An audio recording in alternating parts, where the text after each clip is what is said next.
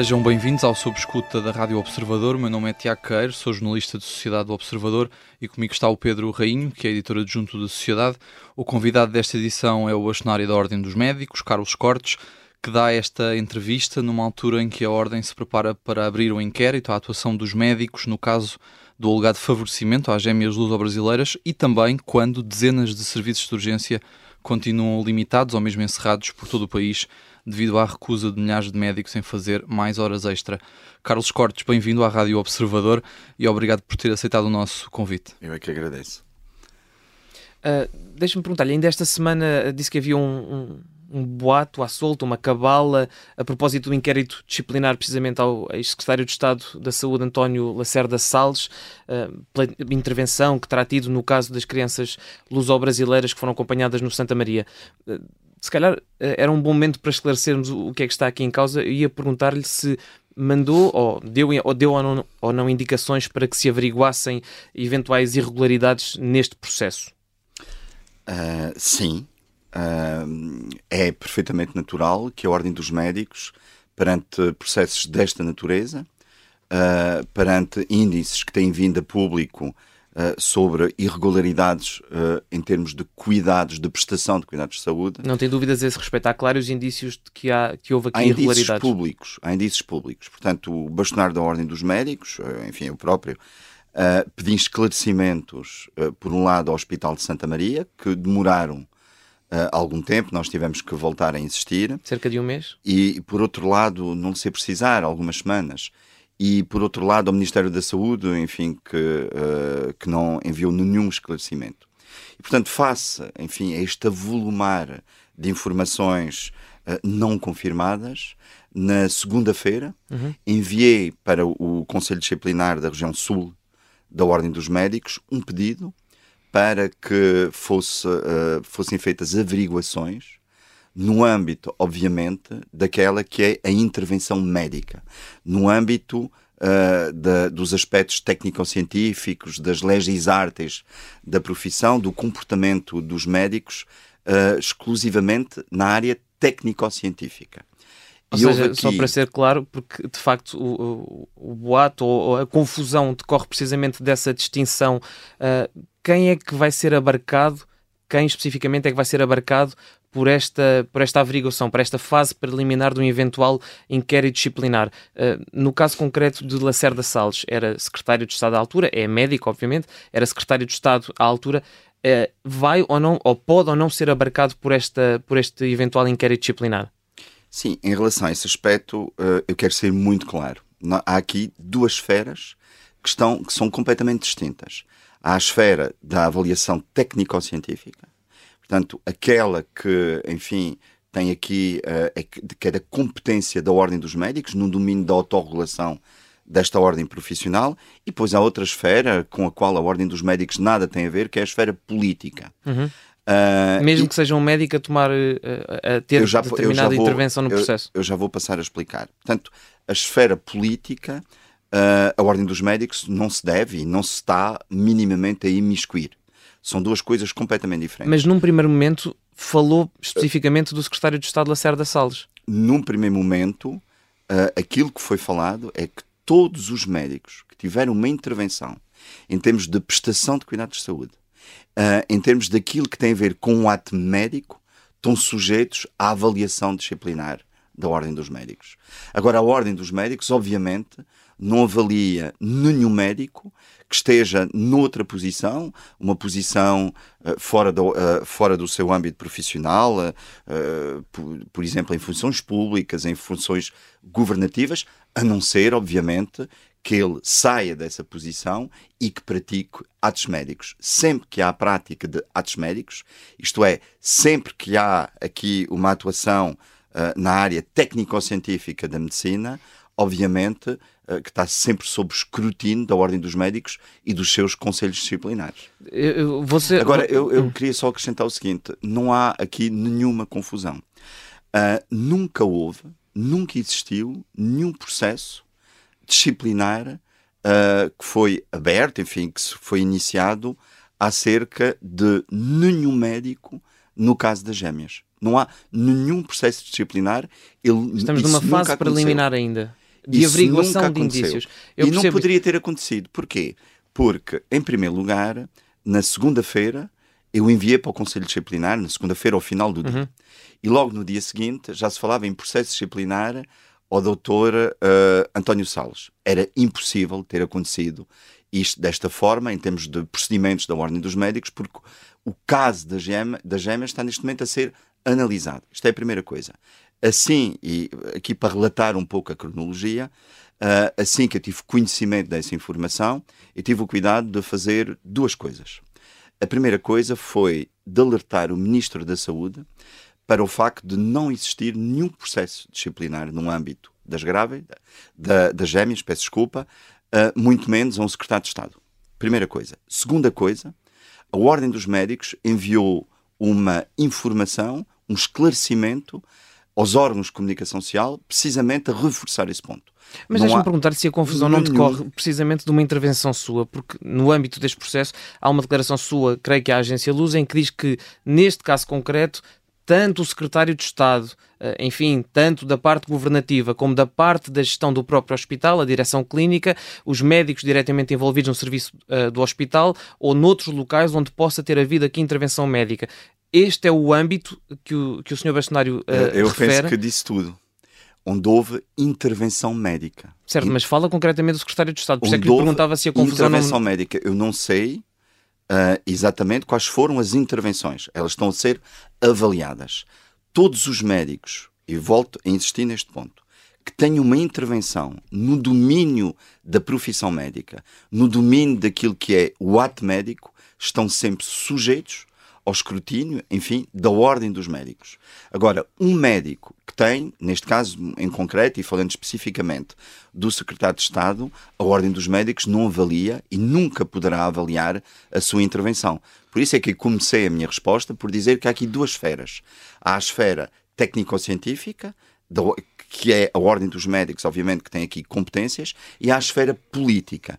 E aquilo que eu tenho visto durante esta semana é a esfera política tentar-se imiscuir e tentar aqui pressionar aquela que é uma decisão técnico-científica da ordem dos médicos, técnico-científica, obviamente, neste enquadramento disciplinar. Carlos Cortes, e se comprovar que Lacerda Salles contactou de facto o Hospital de Santa Maria eh, com o objetivo de encaminhar para lá as gêmeas luso-brasileiras, isso eh, não constitui uma falha, uma irregularidade eh, que deve ser analisada do ponto de vista disciplinar? Isso, isso eu não lhe posso dizer, como eh, eu lhe referi, eu enviei na segunda-feira o processo para o Conselho Disciplinar.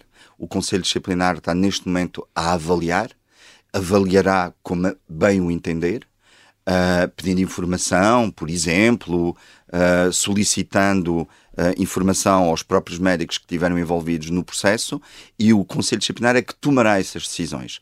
O meu papel como bastonário foi chamar a atenção do Conselho Disciplinar para situações suscetíveis poderem ter, ter aqui, deferirem aquilo que é o código deontológico da Ordem dos Médicos. E eu pedi para o Conselho Mas- Disciplinar fazer essa avaliação. Certo. Mas em abstrato, se um médico, um diretor clínico, um diretor de serviço aceitar agendar uma consulta eh, na sequência de uma chamada telefónica de um membro do governo, isso pode ser considerado uma infração disciplinar Nós ou não? temos que ver, nós temos que ver exatamente qual é o enquadramento dessa consulta, as necessidades ah, da, enfim, do, necessidades clínicas do doente ou da doente, ou neste caso em concreto das gêmeas, tem que ser enquadrado do ponto de vista técnico. Estas matérias disciplinares, eu tive a oportunidade várias vezes de o explicar, são matérias de uma enorme complexidade.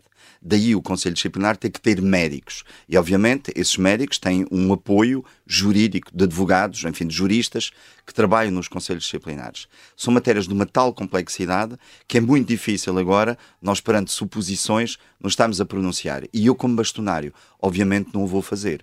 Mas só para ficar fizesse- claro, não fica, não fica excluída a possibilidade de Lacerda Salles ser visado neste, neste eventual inquérito disciplinar. Porque se eu me pronunciasse sobre essa matéria desta forma, eu estaria aqui a induzir um comportamento do Conselho Disciplinar que obviamente não Certo. quero fazer. Mas não exclui a possibilidade de Lacerda Salles poder ser visado neste inquérito. Porque o Conselho Disciplinar é como um tribunal da ordem, eh, dentro da ordem dos médicos. E obviamente que o bastonário não se vai aqui intrometer numa questão que é de um tribunal. Certo, mas não, não fica excluída essa possibilidade. Uh, todos os médicos uh, praticando atos médicos estão sobre a alçada disciplinar da ordem dos médicos. Uma chamada telefónica enquanto secretário de Estado não é um ato médico. Ouça, como lhe disse, e nós estamos aqui a entrar em matérias que estão neste momento sobre uh, averiguações do Conselho Disciplinar uh, da Ordem dos Médicos. Eu não, não me vou pronunciar sobre isso, está a ser avaliado. Uh, e, enfim, penso que não estaria a prestar aqui um bom serviço, e aí é que aumentaria ainda mais a confusão se estivéssemos aqui a equacionar suposições. Quando nós tivermos factos, quando a Ordem dos Médicos tiver factos muito concretos, irá com certeza pronunciar-se, irá tomar, se assim o entender, decisões sobre esta matéria em termos disciplinares. Então deixa-me fazer uma pergunta sobre o princípio que está aqui subjacente e tendo em conta a informação que é, que é pública, que tem vindo a ser uh, uh, tornada pública até, por exemplo, na sequência do, do, da auditoria que foi feita internamente pelo, pelo Santa Maria, uh, num momento, e falo-lhe do princípio que está aqui subjacente, numa altura em que, em que os portugueses esperam meses, às vezes anos, por uma consulta de especialidade hospitalar, como é que olha para uma situação em que há um telefonema de um governante ou da, do gabinete de um governante para a marcação de uma consulta? Considera que há aqui um, um favorecimento Olha, eu em relação a esta matéria, foi uma matéria que foi uh, falada, enfim, foi discutida toda esta semana e as semanas anteriores. Eu estou verdadeiramente preocupado com a capacidade do Serviço Nacional de Saúde em dar resposta. E nós estamos aqui, uh, nestes últimos dias, e de forma errada do meu ponto de vista, pode haver aqui, enfim, intenções uh, obviamente, dos vários protagonistas, uh, que não são aquelas que eu acho que nos devemos concentrar e nos devemos focar. Hoje o que está em cima da mesa, e penso eu o assunto principal, é a capacidade de resposta do Serviço Nacional de Saúde. Já lá iremos. São os doentes que não têm as suas consultas, são os doentes que não têm as suas cirurgias e que não têm uma porta uh, aberta, enfim, no Serviço Nacional de Saúde. Essa é a grande preocupação. E eu lamento que nestes últimos dias tenha sido utilizada a Ordem dos Médicos para uh, fins que não são aqueles que a Ordem dos Médicos pretende, que é a defesa da qualidade dos cuidados de saúde. Portanto, eu tenho a certeza que o Ministério Público, uh, que a Inspeção Geral de Atividades em Saúde, poderão fazer o seu trabalho, esclarecer o país sobre aquilo que verdadeiramente aconteceu e a Ordem dos Médicos, nas matérias que lhe dizem respeito, e a Ordem dos Médicos, e eu quero ser muito claro aqui, tendo esta oportunidade, não uh, tem intervenção nenhuma sobre a atividade governativa, política, a atividade individual dos médicos, quando esses médicos não estão a praticar atos médicos, não estão a praticar cuidados de saúde. Está claramente a responder ao Presidente da Assembleia da República, uh, e, tendo em conta as declarações que, que Augusto Santos Silva fez ontem, dizendo precisamente isso, que há uma esfera governativa em que a Ordem dos Médicos não tem capacidade de intervenção. Ele tem toda a razão, e hoje mesmo eu vou esclarecer-o, porque ele penso que, infelizmente, o senhor Presidente da Assembleia da República e o líder parlamentar do, do Partido Socialista foram induzidos em erro, pensando que havia um processo disciplinar contra o, uh, uh, contra o médico, no, uh, no, no caso das gêmeas, e de facto nunca houve nenhum processo disciplinar e nunca houve intenção de existir. Uhum. Carlos Cortes, o antigo diretor clínico do, do Hospital de Santa Maria, Luís Pinheiro, disse que não é uma raridade que os médicos contornem as regras formais de referenciação dos doentes. Também tem essa noção, concorda com, a, com Luís Pinheiro? Nesse ponto? Olha, eu não concordo, mas com certeza que no âmbito também desse processo uh, das gêmeas, o, uh, o ex-diretor clínico irá ter que transmitir uh, essa, uh, essa informação e irá, irá uh, ter que concretizá-la, porque parece-me que aí, enfim, nós estamos muito errados, obviamente. Os médicos tem que cumprir com as regras que estão estabelecidas na sua instituição. Mas uma questão, uma questão é a hum. obrigatoriedade, outra questão é, é a realidade. A, a, sua percepção daquilo que é a Mas realidade. Se a eh, realidade não, não é uma situação cumprida, rara, tem que ser denunciado à Ordem dos Médicos, às entidades competentes, nomeadamente ao próprio hospital, nomeadamente ao Ministério da Saúde, nomeadamente à IGAS, nomeadamente à entidade reguladora da saúde. A saúde é das áreas mais escrutinadas do nosso país. Mas pela sua experiência, é uma situação que costuma acontecer nos hospitais ou não? Eu não tenho tido reporte dessa situação. Formalmente, não me tem sido enviada esta situação em que os médicos contornam aquelas que são as regras estabelecidas. E se há algum médico que tem essa informação, deve imediatamente reportá-la à Ordem dos Médicos, para a Ordem dos Médicos, obviamente, uh, agir, intervir consequentemente. E não têm sido reportadas situações desse género? Eu não tenho tido essa informação uh, que, me estão, uh, que me estão a dizer. Não. Uh, Luís Pinheiro também garantiu em entrevista à RTP que não foi contactado nem pelo Presidente da República nem pelo ex-Secretário de Estado. Sabe quem é que recebeu a chamada de Lacerda Salles no Hospital de Santa Maria? Não sei, nem me compete saber neste momento. Vamos uh, avançar aqui para outro tema antes de chegarmos ao intervalo. Isto corre rapidamente, mas antes de chegarmos ao intervalo, falava precisamente das dificuldades que, que o Serviço Nacional de Saúde tem manifestado, uh, uh, nomeadamente nos serviços de urgência, também na marcação de, de consultas, de cirurgias. Nós sabemos que há, há semanas, eventualmente há meses, que cerca de 40 serviços de urgência têm estado ou limitados ou efetivamente encerrados por causa da recusa dos médicos em fazer uh, mais horas extra, além das 150 uh, eh, legais que, que lhes são impostas por, por, pela lei, obviamente. Quando é que vamos começar a ver as consequências deste movimento para os utentes? Eu não. o prisma de, de leitura que eu tenho sobre esta situação não é propriamente esta.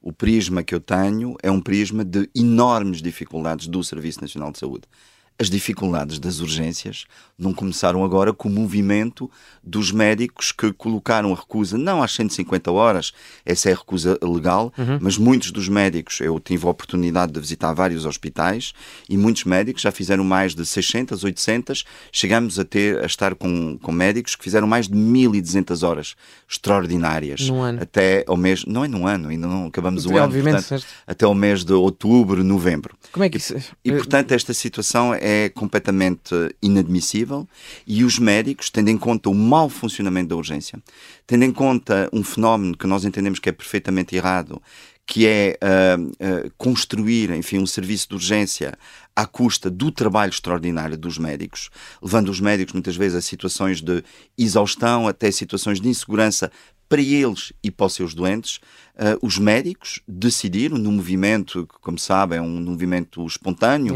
que nasceu, uh, que nasceu uh, de, de, muitos médicos, mostraram aqui um sinal de alerta para o governo, para o Ministério da Saúde, chamando a atenção para a necessidade de resolver urgentemente esta, esta situação.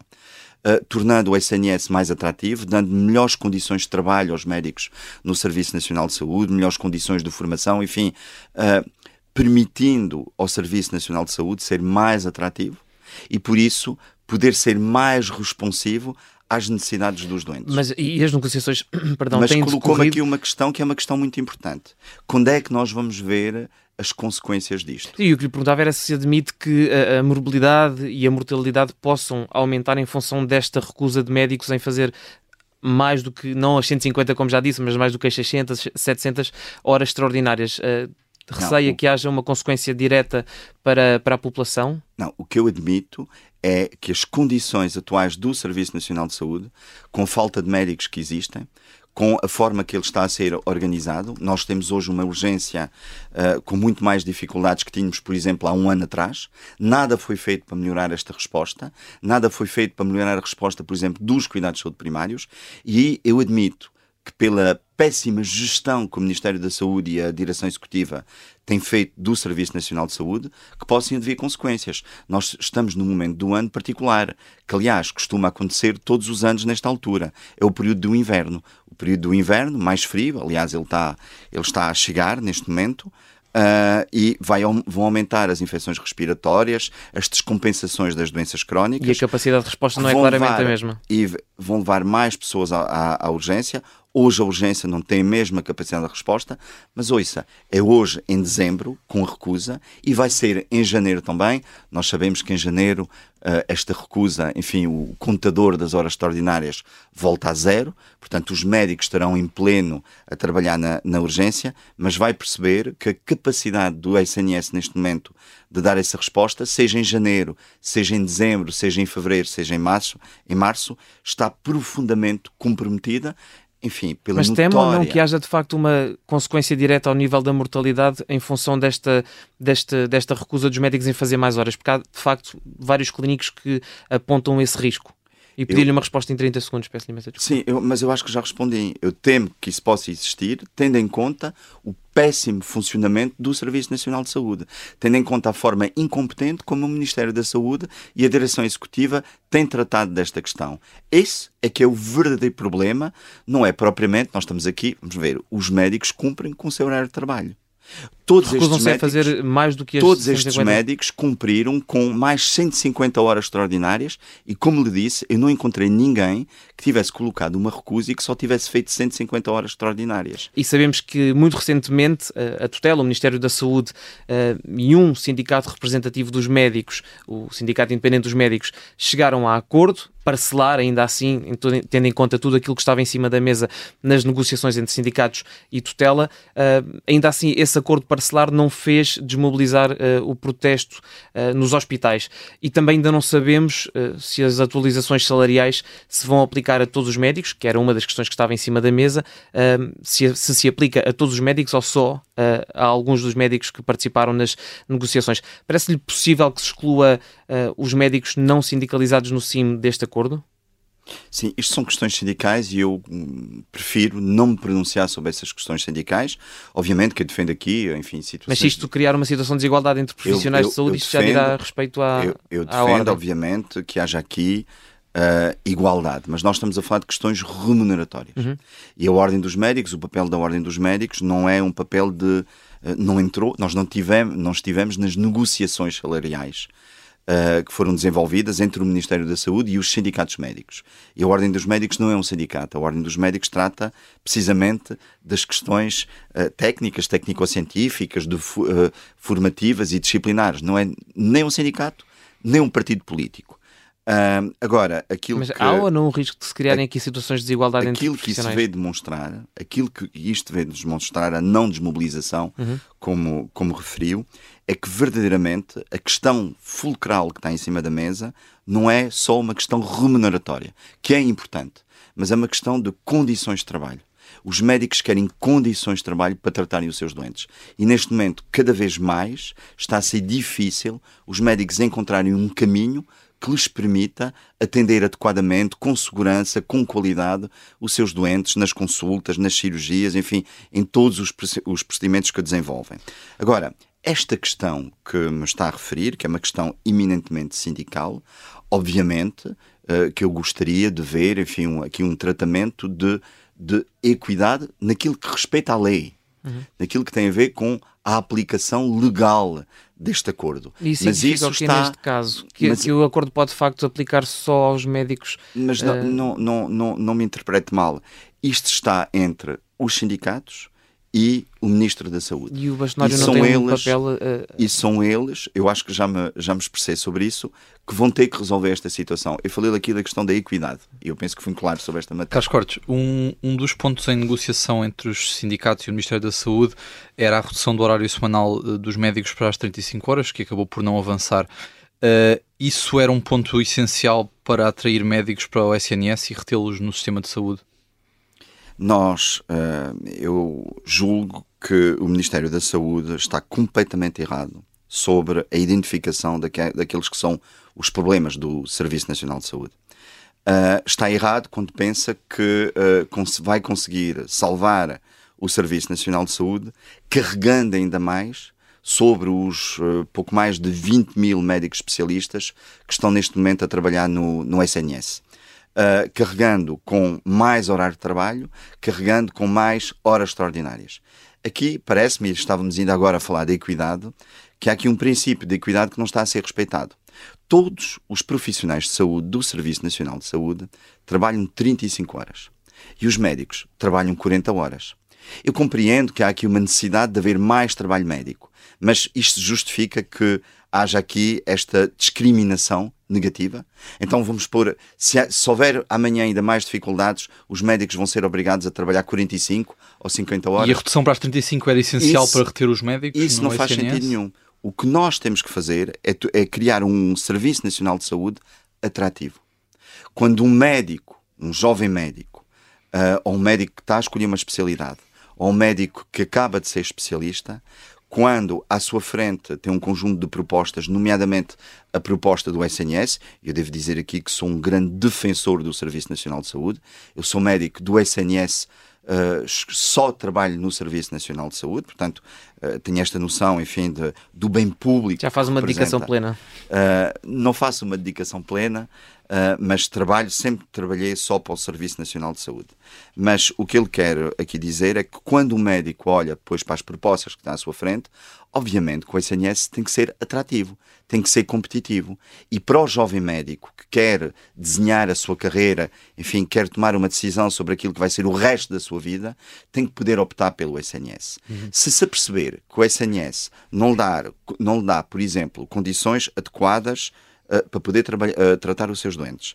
Uh, condições adequadas da própria organização. Eu estou a falar, por exemplo, aqui da estruturação da carreira médica, que hoje é uma miragem, que hoje não existe dentro do Serviço Nacional de Saúde.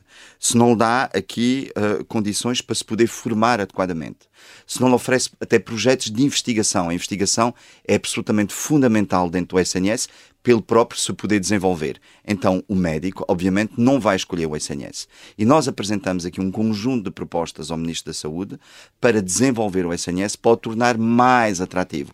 A questão das 35 não foram bem recebidas é pelo, Não foram bem recebidas pelo Ministério da Saúde. É isso que está a dizer? Não, o que eu vou dizer concretamente é isto. Foram bem recebidas para o Ministério da Saúde, mas a sua execução está à vista. Não é nenhuma. As nossas propostas são sempre bem recebidas, mas depois na parte da execução é que nunca acontece nada. E porquê que acha que isso acontece? Tenho, terá que perguntar isto ao Ministro da Saúde. O, o Sr. Bolsonaro tem andado pelo país a visitar eh, vários hospitais uh, e a reunir com médicos. O que é que os médicos lhe têm dito e o que é que o senhor tem dito aos, aos médicos e, e também aos conselhos de administração? Os médicos têm-me dito precisamente aquilo que eu, que eu estive aqui a enumerar, que são as, a falta de condições de trabalho. Uh, que existem nos vários hospitais, condições cada vez mais difíceis, em que o papel do médico muitas vezes não é respeitado, não é reconhecido, em que a carreira médica não é Uh, neste momento não está a ser aplicada, não está a ser concretizada, portanto, não existe aqui propriamente uma progressão, e quando eu falo de uma progressão, não, não me estou, enfim, a cingir exclusivamente aos aspectos salariais, uma, uma progressão em termos técnico-científicos, uma progressão em termos formativos, uh, são as queixas que têm sido apresentadas, e, e há aqui um fenómeno que eu acho que é um fenómeno interessante uh, junto da classe médica que deve obrigar aqui o, os responsáveis políticos a uma reflexão grande. É necessário nós termos um novo Serviço Nacional de Saúde. Não podemos manter um Serviço Nacional de Saúde hoje como ele existia exatamente da mesma forma há 40 anos atrás. Mas o que é que isso significa em termos Isso significa em termos concretos. Não conseguimos reformular todo o, Serviço Nacional de, ou o Sistema Nacional de Saúde. Mas vamos ter que reformular grande parte do Serviço Nacional de Saúde e se continuarmos a adiar sistematicamente, ano após ano, essa reforma, o Serviço Nacional de Saúde corre o risco de desaparecer completamente. Nós tínhamos um Serviço Nacional de Saúde que foi criado há 44 anos, que estava perfeitamente adaptado às características da população na altura.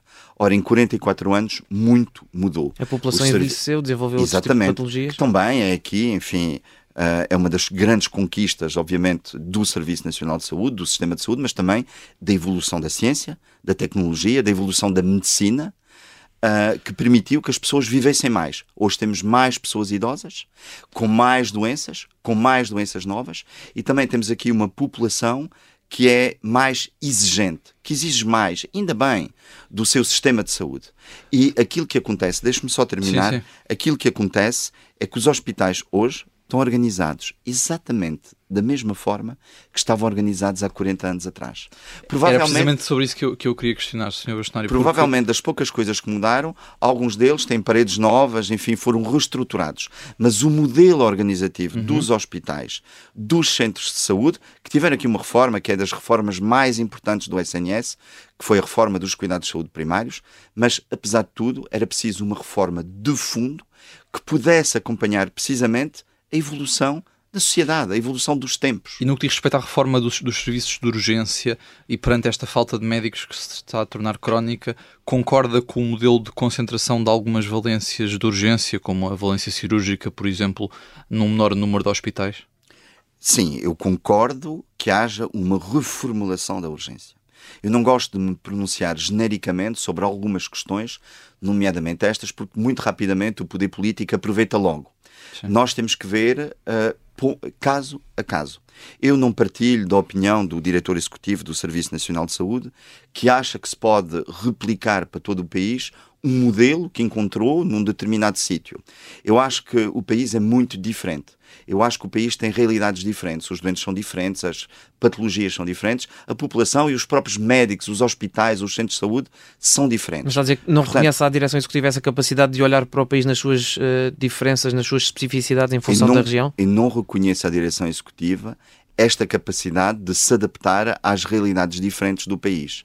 Quando a direção executiva diz, por exemplo, que quer uh, um novo modelo de integração vertical, e eu, a esse respeito, também quero ser claro, eu sou a favor daquilo que é apelidada, eu vou passar a explicar, da integração vertical de cuidados. Isto é, a aproximação, a ligação entre os cuidados de saúde primários, hospitalares e continuados. Eu estou completamente de acordo, tem que haver uma aproximação, não podemos continuar com este modelo. Mas a, a opção escolhida das ULS, quanto a mim, das unidades locais de saúde, não é uma boa opção ainda, ainda por cima. Porque quando, o, que, o que falhas é que detecta nesse, eu, eu nesse vou, modelo? Eu vou passar uhum. a explicar. Ainda por cima, quando não se tem em conta precisamente as características do país.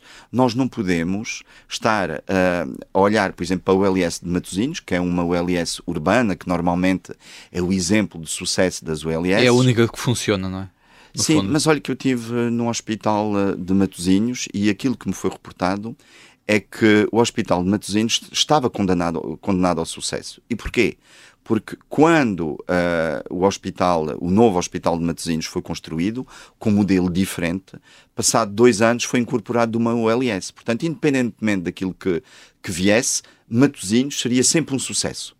Uh, agora, uh, infelizmente, o que eu tenho que constatar, e disse bem, eu corri todo o país, tenho corrido todo o país, eu visitei todas, todos os hospitais e cuidados de saúde primários das ULS e posso aqui af afirmar que os hospitais com mais dificuldades, as zonas com mais dificuldades, são precisamente aquelas onde nós neste momento temos ULS. Passo a citar Beja, Porto Alegre, Santiago do Cacém, Guarda, Castelo Branco, Bragança. E portanto, esta generalização das ULS a todo o país não, não faz sentido, na sua opinião? Não faz sentido. Não faz sentido, por exemplo, estar a incluir neste modelo hospitais que têm particularidades, por exemplo, hospitais de ensino, os hospitais universitários. Coimbra, Lisboa, Porto, colocá-los no modelo exatamente igual ao modelo das ULS de outros hospitais periféricos. Uh, Deixe-me ainda voltar à, à questão das urgências, porque há um ano a Ordem dos Médicos chumbou a criação da especialidade de medicina de urgência. Considera que a Ordem não tem também uma cota, uma, uma cota parte de responsabilidade neste caos que se vive hoje em dia nas urgências, uh, decorrente dessa decisão que foi tomada?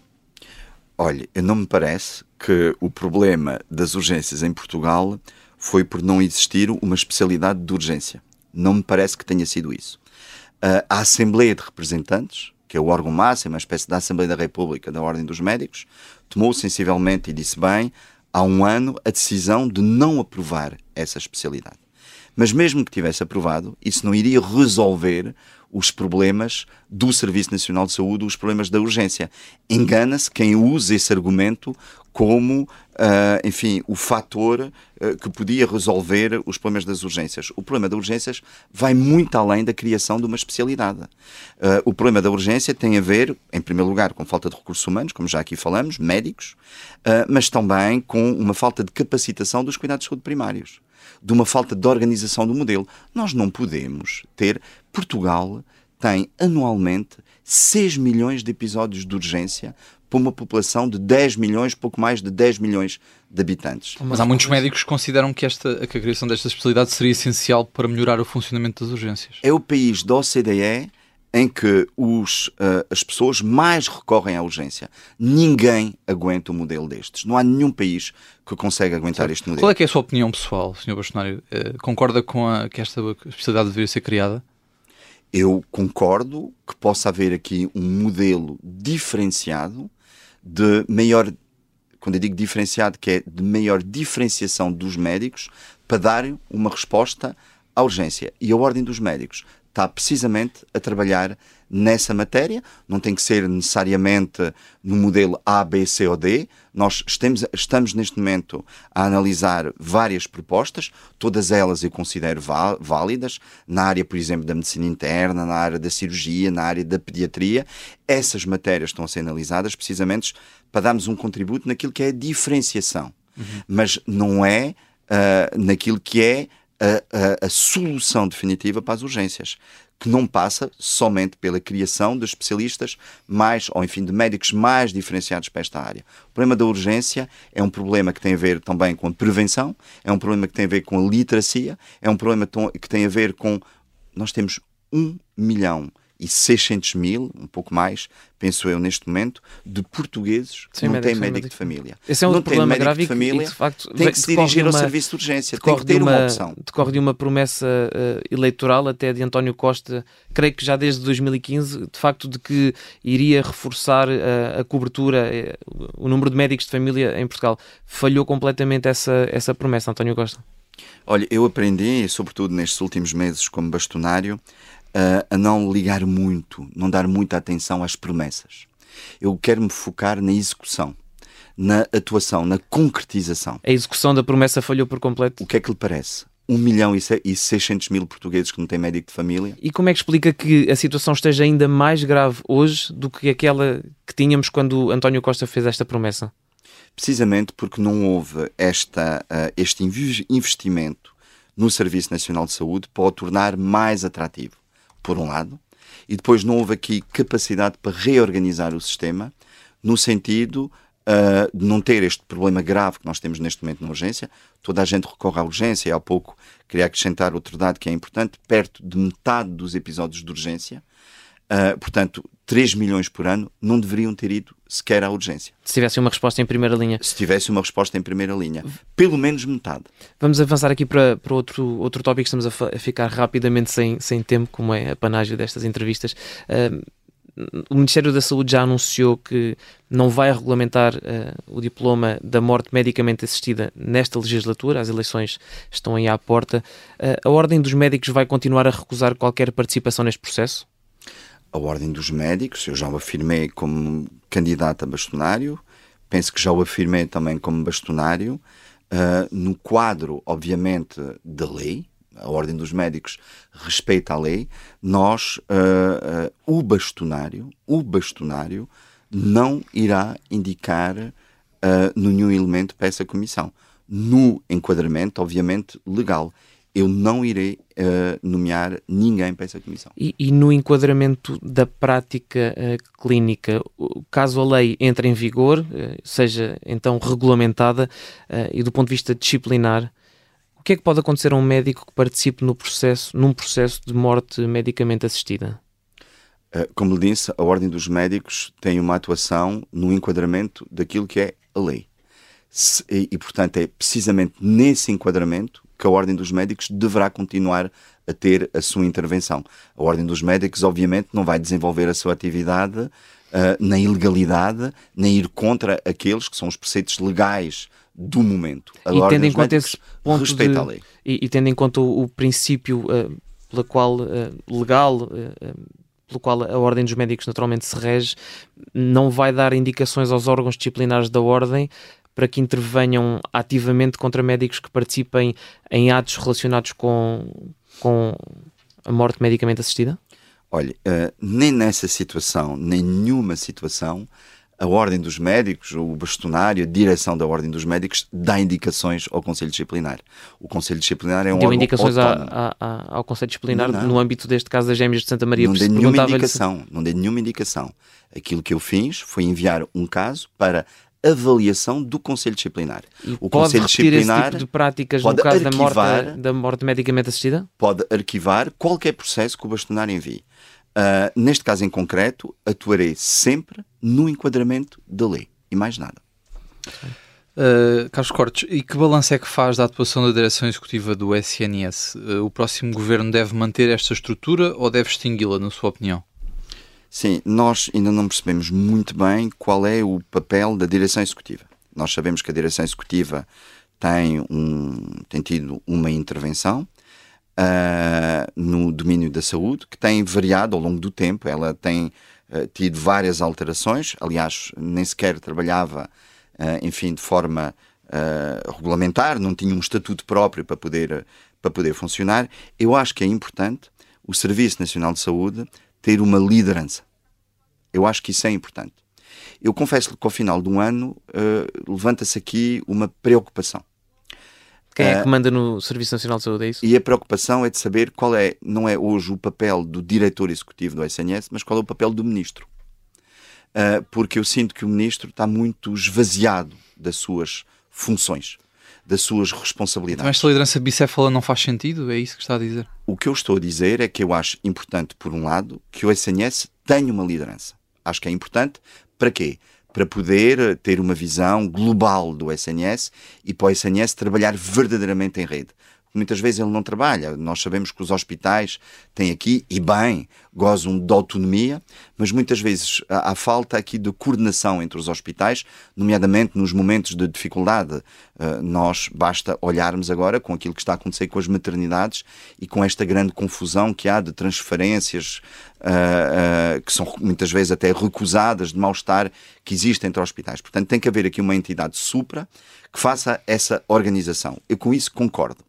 O que eu estou a expressar aqui é uh, alguma, uh, não é inquietação, uh, mas alguma indefinição sobre aquilo que é hoje o papel do Ministro da Saúde, que eu não consigo compreender muito bem, porque parece que ficou esvaziado de todas aquelas que são as suas funções. Uhum. Se lhe retirarmos o Serviço Nacional de Saúde, resta muito pouco para o Ministro da Saúde. Uhum. E a Ordem dos Médicos tem sido ouvida nas mudanças que têm sido anunciadas pela Direção Executiva do SNS ou não? Não. E como é que olha para essa, para essa situação? Uh, a Ordem dos Médicos é uma instituição que tem poderes delegados do Estado. E esses poderes delegados do Estado remetem para duas, duas, três áreas absolutamente fundamentais. A primeira área, precisamente, é da consultoria, enfim, da uh, uh, consultoria no domínio técnico-científico.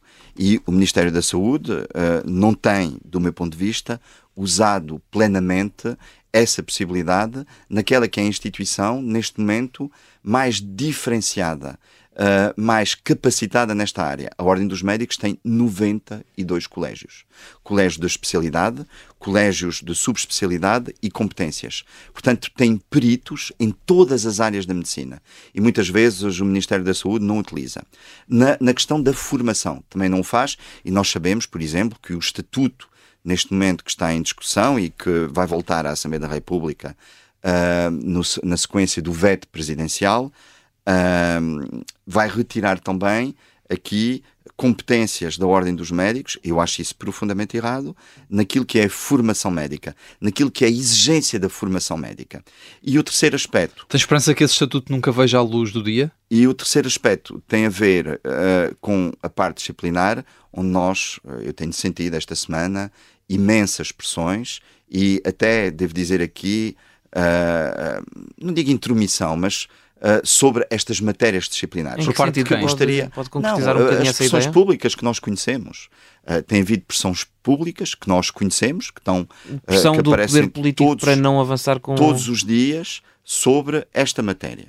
Mas tem sentido, que gostaria... Desculpa, era importante clarificar isto, tem sentido pressão do poder político para não avançar com determinados procedimentos não, disciplinares? De onde é que têm vindo essas pressões? O que tem sido, enfim, esta matéria do, do processo disciplinar tem sido desvirtuado. E passou-se esta semana, de uma maneira muito estranha, devo-lhe dizer, que me surpreendeu, de um processo às gêmeas para um processo contra um antigo secretário de Estado. E estas questões técnico-científicas foram completamente desvirtuadas para uma questão que é uma questão política. Mas com que intuito, com que objetivo é que essa, esse desvirtuar aconteceu? Perguntar aos intervenientes desta matéria. Mas quem é que serão neste não caso? É... Era isso que eu queria perceber. De onde é que têm vindo estas, essas pressões, exatamente? Não é com certeza. Não, não. São expressões públicas que todos conhecem. A, a discussão que existe sobre essa matéria. Estar a tentar transformar. Do próprio ex-secretário de Estado, do Presidente da Assembleia da República, por exemplo. É Estar é a tentar a transformar aquilo que é um processo técnico-científico disciplinar num processo de intromissão na esfera política uh, é uma habilidade que era escusada e que não dá serenidade a este processo. Uh, Mas, uh, continuando, foi, foi colocada a questão do estatuto. Julgo. Sim, Sim perguntar-lhe pode... se, se, tinha esperança de que esse estatuto, novo estatuto, nunca, nunca visse a luz do dia, nunca chegasse a ser aprovado, uma vez que retira competências à Ordem dos Médicos. A minha preocupação não é retirar competências à Ordem dos Médicos. A minha preocupação é uh, aquilo que estas alterações podem fazer uh, para aquilo que é a formação médica absolutamente essencial para o desenvolvimento da medicina, para nós termos especialistas bem formados e capacitados em Portugal. Uh, uh, a, a, formação médica que passa da esfera da Ordem dos Médicos para a esfera, para a esfera do Ministério da Saúde. Uh, é um aspecto. E depois, para a falta de definição daquilo que é o ato médico. Nós pedimos uh, várias vezes à Assembleia da República para clarificar aquilo que é o ato médico, para ele ser claro, para não haver aqui, digamos aqui, intermissões, para não haver aqui dúvidas sobre aquilo que é o papel dos médicos, e isso também não foi feito. Portanto, eu julgo que se, que se presta neste momento a aprovar o, o Estatuto da Ordem dos Médicos, tal como está uh, como foi proposto pela Assembleia da República, é um péssimo serviço que se presta à qualidade dos cuidados de saúde em Portugal e ao próprio Serviço Nacional de Saúde. Sr. Bastonário, só uma última pergunta em relação à formação médica. Uh, Portugal precisa mesmo de formar mais médicos, como disse Fernando Araújo numa entrevista. O problema da falta de médicos está na formação ou está antes na retenção desses profissionais no SNS? Eu penso que o diagnóstico está, está feito. Nós temos médicos uh, suficientes em Portugal, eles têm que estar no Serviço Nacional de Saúde. Agora, aí também não tenho dúvidas. Não há médicos suficientes no Serviço Nacional de Saúde. Não há médicos suficientes. Mas formamos médicos suficientes? Se formarmos mais médicos, não é isso que vai aumentar o número de médicos no SNS.